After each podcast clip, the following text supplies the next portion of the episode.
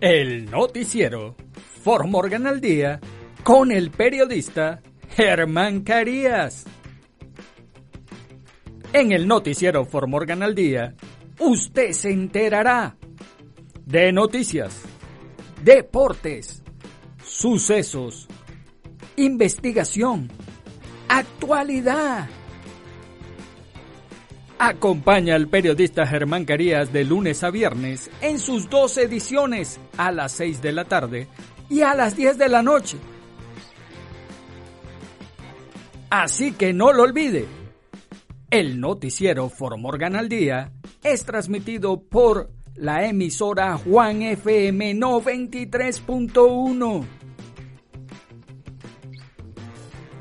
El noticiero For Morgan al Día con el periodista Germán, Germán Carías, Carías. Hola, hola Formorgan. Lo saluda el periodista Germán Carías hoy viernes 20 de enero del año 2023. Es viernes y el cuerpo lo sabe. Es viernes, final de la jornada, final de la semana.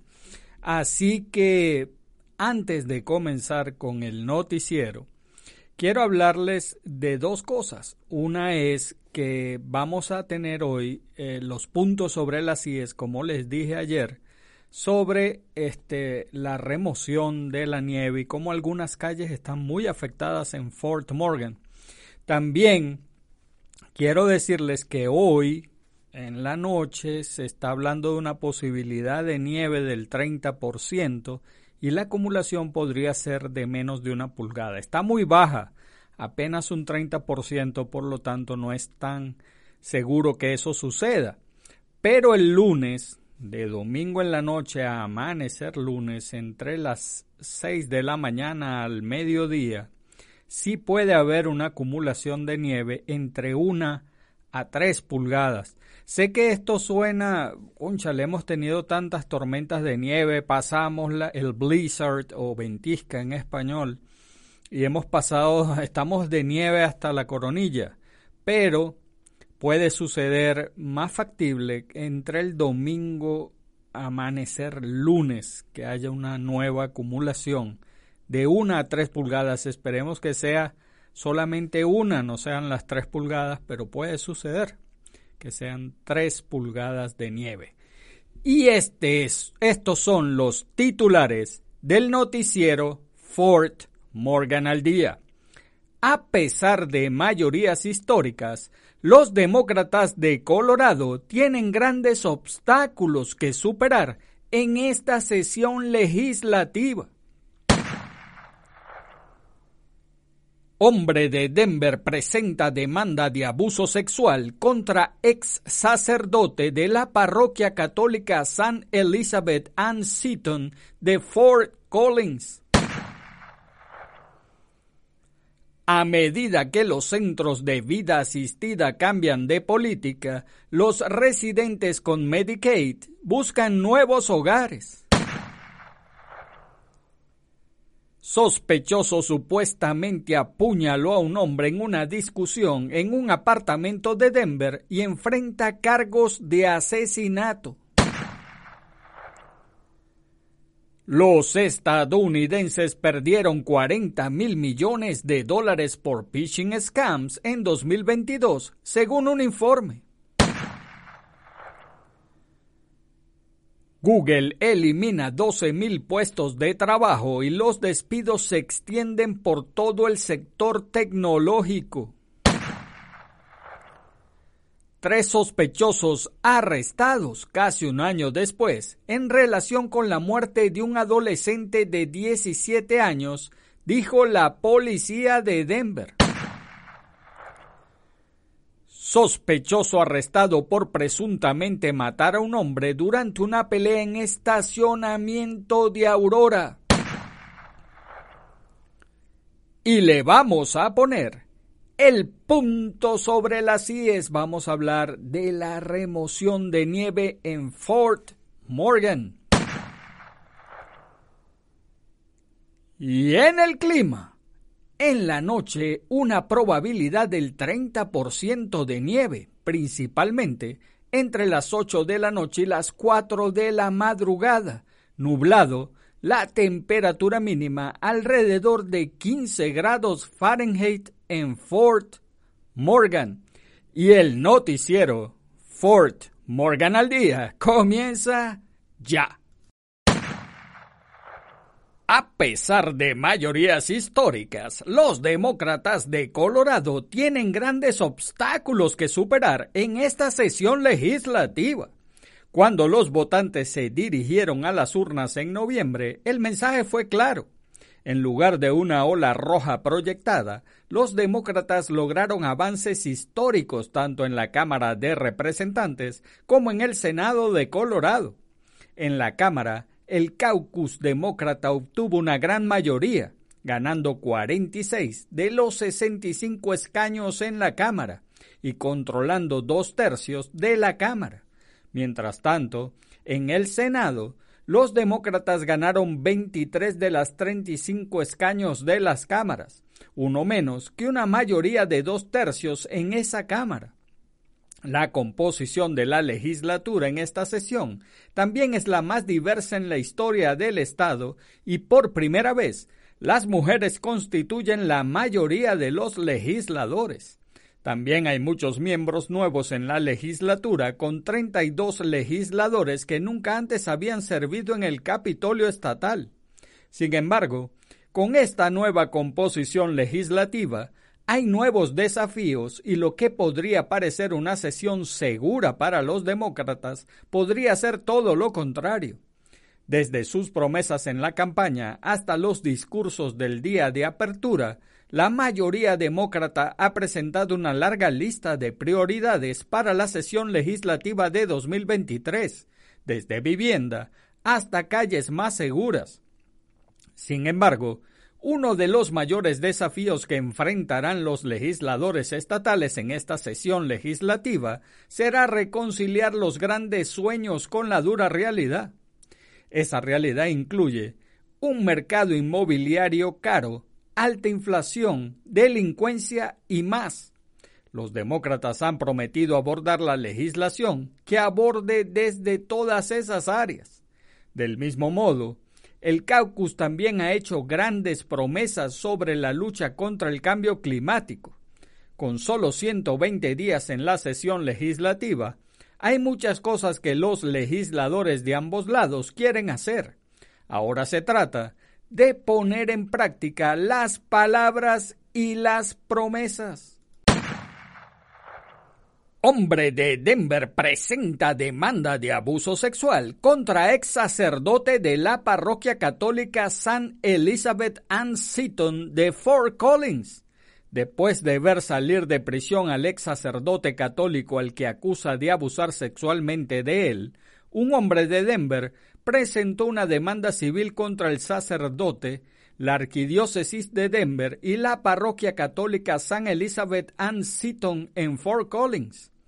Scott Bertie, un ex monaguillo, alega que fue abusado sexualmente más de 100 veces en el transcurso de tres años por el ex sacerdote. Timothy Evans en el apartamento de Sans Elizabeth e-, y Evans entre 1999 y 2003, según un comunicado y una denuncia. En 2007, el ex sacerdote Evans fue sentenciado a 14 años de prisión por tres cargos de agresión sexual de un niño por parte de una persona en un puesto de confianza en un caso separado. En este momento, se agregaron cuatro años adicionales en relación con otro caso de abuso sexual.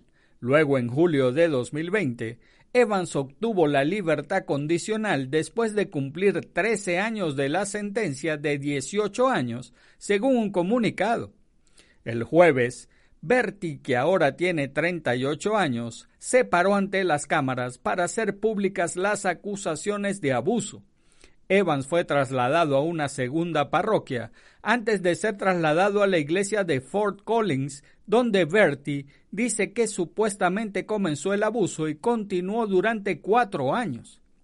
Bertie dice que decidió presentarse después de que la legislatura de Colorado aprobó la ley de responsabilidad por abuso sexual infantil que permite que una persona que fuera víctima de una conducta sexual inapropiada ocurrida entre 1960 y 2022 iniciara acciones legales antes del primero de enero de 2025. Berti busca 100 mil dólares en daños. Y yo tengo que hablar de esta noticia porque vemos esto muy seguido de clérigos sacerdotes, sean sacerdotes, reverendos, como usted lo quiera llamar, de diferentes iglesias, que abusan sexualmente de niños o de mujeres o, de hombres también, hombres adultos. Pero ¿por qué pasa esto? Bueno, porque fíjese usted bien, los sacerdotes o los reverendos, la mayoría de feligreses lo ven como si fuera el enviado de Dios a la tierra o lo ven como, como la misma imagen de Dios o la misma imagen espiritual que ellos eh, profesan y adoran. Pero no es así. Ellos son seres humanos. Ese para mí es un grave error de la Iglesia Católica que no permita que los sacerdotes se casen, tengan su familia. Muchas de estas cosas no pasarían si eso sucede. Ellos son hombres de carne y hueso normal que usted y que yo, que usted y yo son, son las mismas, son seres humanos y tienen las mismas debilidades. Esto no debería seguir ocurriendo en la iglesia y la iglesia debería replantearse muchas cosas.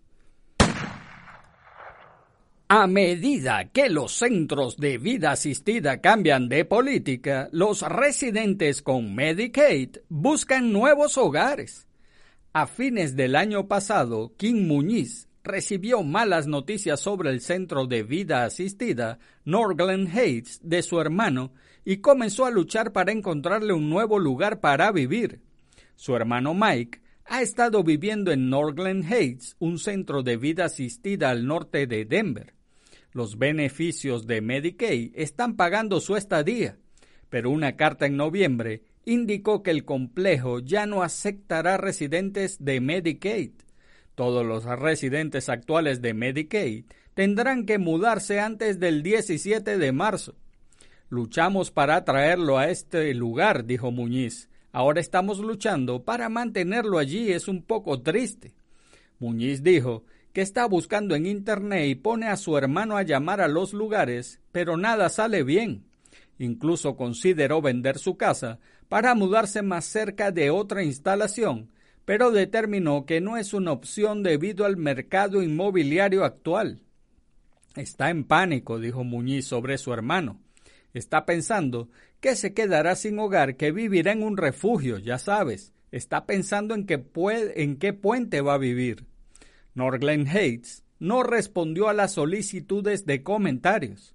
El Departamento de Políticas y Finanzas de Atención Médica de Colorado proporcionó una declaración sobre la situación que señaló que el Estado se está comunicando con los miembros de Medicaid o sus familias para ayudarlos con una transición y alentó a las personas a comunicarse con ellos si tienen preguntas. Pero para las familias es un momento estresante lleno de incógnitas. Sospechoso supuestamente apuñaló a un hombre en una discusión en un apartamento de Denver y enfrenta cargos de asesinato.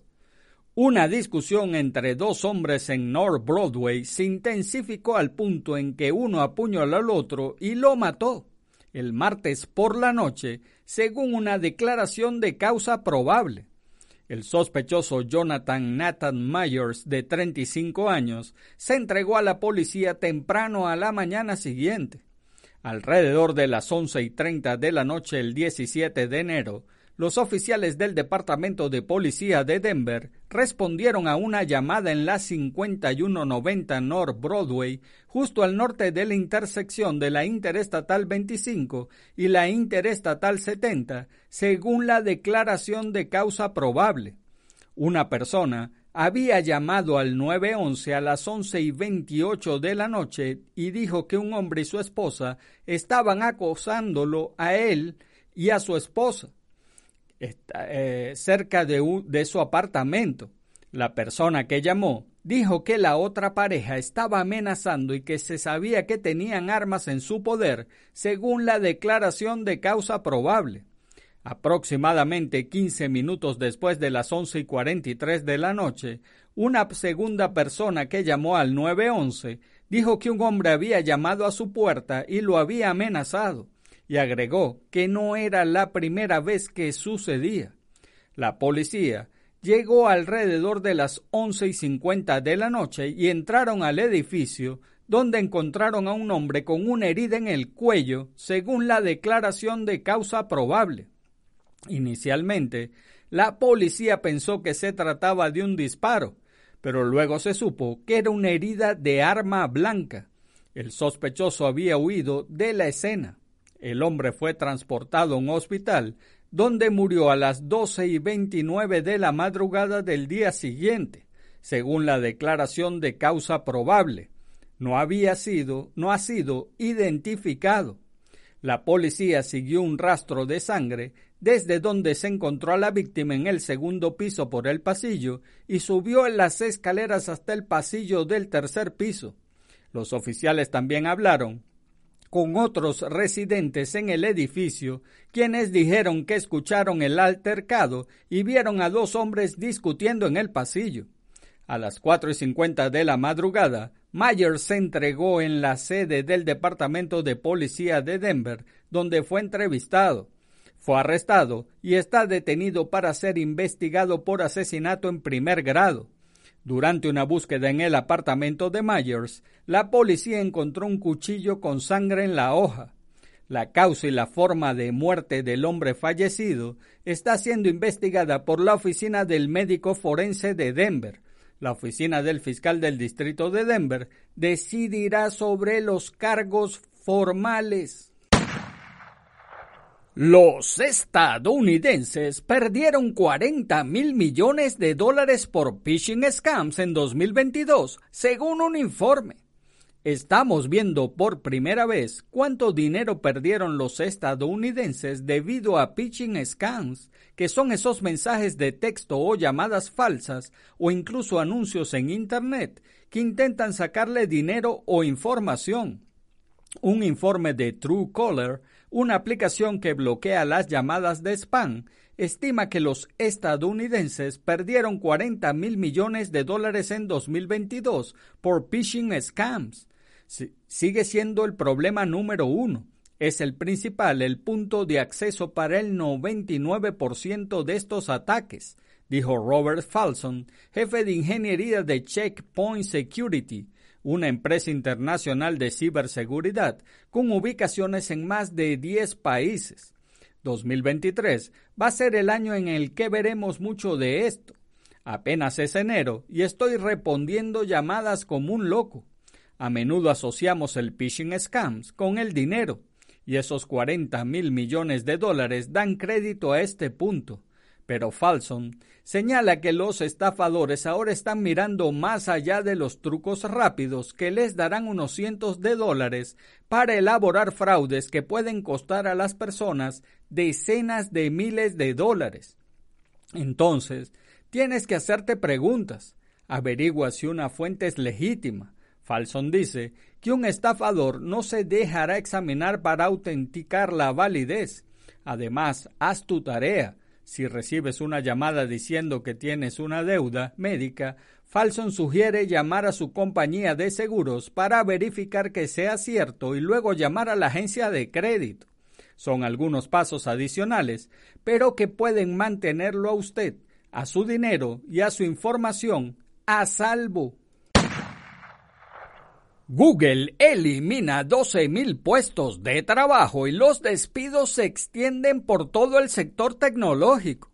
Google despidió a 12.000 trabajadores o alrededor del 6% de su fuerza laboral, convirtiéndose en la última empresa de tecnología en recortar personal a medida que el auge económico que experimentó la industria durante los reflujos de la pandemia de COVID-19 disminuye. El CEO de Alphabet, Sundar Pichai, de la empresa matriz de Google, informó el viernes al personal del gigante de Silicon Valley sobre los recortes en un correo electrónico que también se publicó en el blog de noticias de la empresa. en una de las rondas de despidos más grandes de la historia de la compañía y se suma a las decenas de miles de otras pérdidas de empleo anunciadas recientemente por Microsoft, Amazon, Meta, matriz de Facebook y otras compañías tecnológicas mientras se ajustan el cinturón en medio de un panorama cada vez más sombrío para la industria. Solo este mes se han producido al menos 48 mil despidos anunciados por las principales empresas del sector. En los últimos dos años hemos visto periodos de crecimiento espectacular, escribió Pichai. Para igualar e impulsar ese crecimiento contratamos nuevos talentos, pero en una realidad económica diferente a la que enfrentamos hoy. Dijo que los despidos reflejan una revisión rigurosa realizada por Google de sus operaciones. Los puestos de trabajo que se eliminan abarcan Alphabet, áreas de productos, funciones, niveles y regiones, dijo Pichai. Dijo que estaba profundamente apenado por los despidos. Tres sospechosos arrestados casi un año después en relación con la muerte de un adolescente de 17 años, dijo la policía de Denver. Tres sospechosos fueron arrestados este mes en relación con el homicidio de un adolescente que fue encontrada muerta en un callejón de Denver en marzo de 2022. Roberto Adam Solano de 34 años, Joseph Thomas Chávez de 26 y Silch Fresques de 21, todos enfrentan cargos por la muerte de Yasmín Rivas Hernández de 17 años. Rivas Hernández fue encontrada muerta en un callejón entre las calles North Poplar y North Quebec el 26 de marzo de 2022, alrededor de las 12 y 30 de la tarde. Una investigación realizada por la policía de Denver reveló que ella murió como resultado de heridas de bala en la espalda, el cuello y el brazo derecho, según una declaración jurada de arresto de Solano revelada el jueves. Los detalles sobre lo que llevó a su muerte no están claros, ya que la información contenida en las entrevistas con los sospechosos está muy mal redactada. Pero por lo que los investigadores pudieron revelar, Parece que alguien le avisó a la policía dos días después de la muerte de la niña que Fresques sabía quiénes eran los responsables del homicidio. A lo largo de una investigación de meses, la policía pudo determinar que Fresques y Solano posiblemente estaban involucrados en una relación romántica y que ambos estaban juntos en el momento del homicidio, según muestran los documentos de arresto. También pudieron identificar a Chávez como cómplice mediante la recolección de muestras de ADN de un Honda Rattlinge negro robado que fue capturado en un video de vigilancia saliendo del callejón donde se encontró el cuerpo de la niña. El martes, Solano fue arrestado formalmente por investigación de homicidio en primer grado y Chávez fue arrestado por investigación de complicidad en un delito de homicidio en primer grado y abuso de un cadáver. Fresques fue arrestado el 3 de enero y ha sido acusado formalmente por la oficina del fiscal del distrito de Denver por cómplice de un delito de asesinato en primer grado e intento de influir en un servidor público después de dar información contradictoria a las autoridades durante una entrevista. No está claro si alguno de estos sospechosos ha contratado abogados o defensores públicos para representarlos en este caso. Sospechoso arrestado por presuntamente matar a hombre durante pelea en estacionamiento de Aurora. Un hombre fue arrestado el miércoles por presuntamente matar a un hombre durante una pelea en un estacionamiento de Aurora, anunció el Departamento de Policía de Aurora. La pelea estalló alrededor de las 7 y 30 de la noche el 10 de enero, cerca de la 10955 East Mississippi Avenue.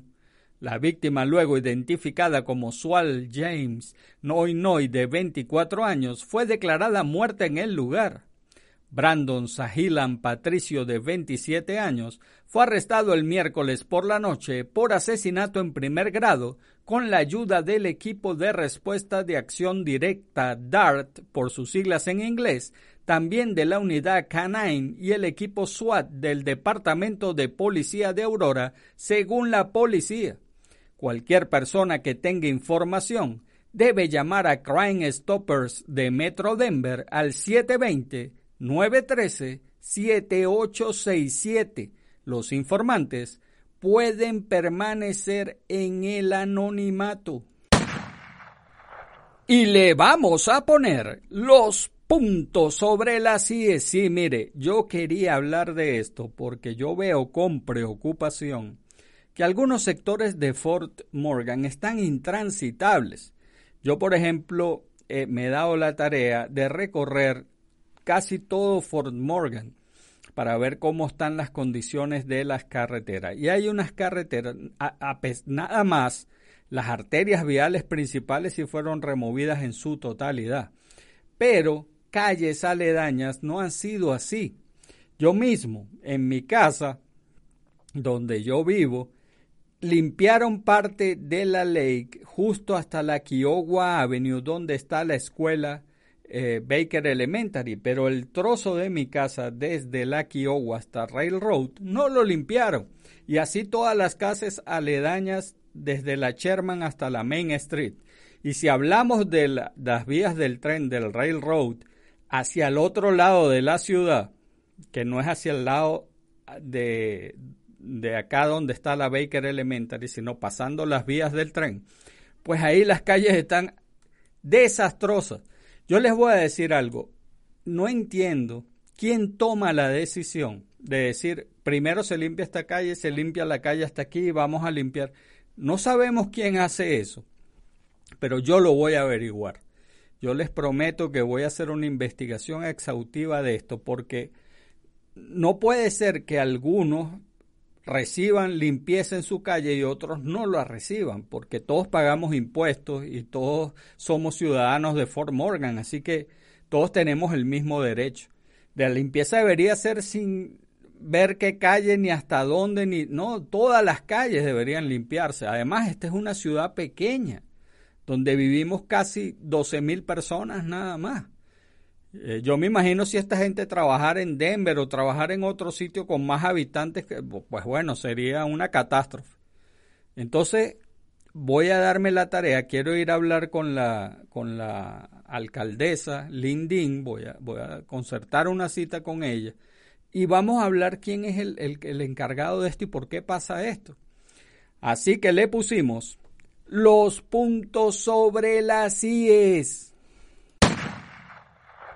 Y en el clima, en la noche una probabilidad del 30% de nieve, principalmente entre las 8 de la noche y las 4 de la madrugada. Nublado, la temperatura mínima alrededor de los 15 grados Fahrenheit, viento del noreste de 5 a 7 millas por hora y es posible una acumulación de nieve de menos de media pulgada, pero les digo, 30% es bajo y puede ser que no suceda. Ahora es más seguro lo que les estaba diciendo al principio del noticiero, que de domingo a lunes, entre 6 de la mañana a 12 del mediodía, veamos una acumulación de nieve de 1 a 3 pulgadas. Ojalá que sea una pulgada, pero pueden ser 3. Se está hablando de 60, 70% y ha ido aumentando el porcentaje de seguridad. Así que debe estar se los digo para que tengan la previsión, como les he dicho, de todas las tormentas y la ventis que ustedes han visto que todo ha sucedido. Así que, amigos de Formorgan, eso es todo por ahora. Hagan bien y no miren a quién porque los buenos somos mayoría y por favor saluda a su prójimo. Es una buena costumbre dar los buenos días, las buenas tardes y las buenas noches. Además, saludar es gratis y recuerde, si Dios contigo, ¿quién contra ti? Se despide el periodista Germán Carías. Chau, chau. El noticiero Formorgan al día con el periodista Germán Carías. En el noticiero Formorgan al día, usted se enterará de noticias deportes, sucesos, investigación, actualidad, Acompaña al periodista Germán Carías de lunes a viernes en sus dos ediciones a las 6 de la tarde y a las 10 de la noche. Así que no lo olvide. El noticiero Formorgan al Día es transmitido por la emisora Juan FM 93.1. El noticiero Formorgan al Día con el periodista Germán Germán Carías.